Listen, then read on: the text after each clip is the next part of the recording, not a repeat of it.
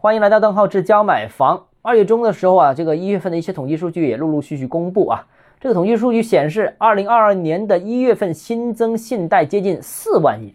于是不少自媒体开始联系到这个四万亿和二零零八年时候的四万亿政策进行了一番炒作。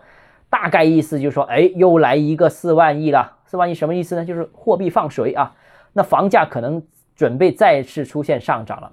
这就标题党啊，这个江湖逻辑。为什么说几点原因？首先，第一个啊，二零零八年的四万亿是一个非常重磅的大金额，现在是十四年过去了，十四年后的今天，四万亿无论是占社会财富总量的比例也好，还是按购买力的评价也好。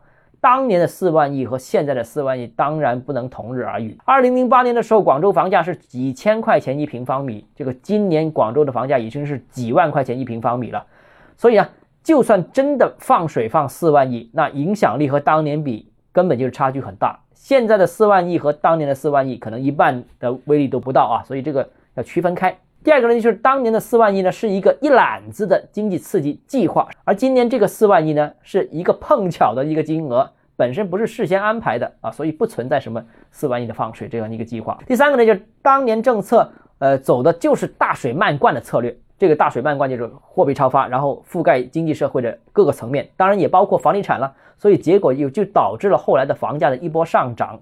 但今天呢，其实已经明确了不走大水漫灌政策。啊，或许会采取精准引流啊，或许会采取快放快收的等等一些策略。而当前房地产市场啊，仍然属于严控资金流入的状态。就算放水啊，宽松货币政策能流入到房地产的这个资金比例和当年来说，差距还是很大的。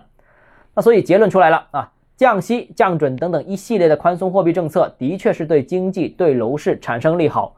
呃，毕竟啊，之前已经吹了暖风，吹了这么长时间。现在是时候有些实在的东西兑现了，但这个利好对楼市呢，也没有想象当中那么强大。而且管理层已经三番四次的强调要坚持房住不炒啦，要坚持不把房地产作为短期经济刺激工具使用啦。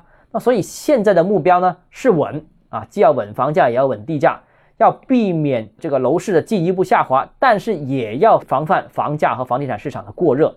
啊所以呢，大家也不需要炒作这个事情啊，也不需要担心未来房价会不会出现过快上涨。好了，今天节目到这里啊，如果你个人购房有其他疑问想跟我交流的话，欢迎私信我或者添加我个人微信，账号是教买房六个字拼音首字母小写，就是微信号 d h e z j m f。我们明天见。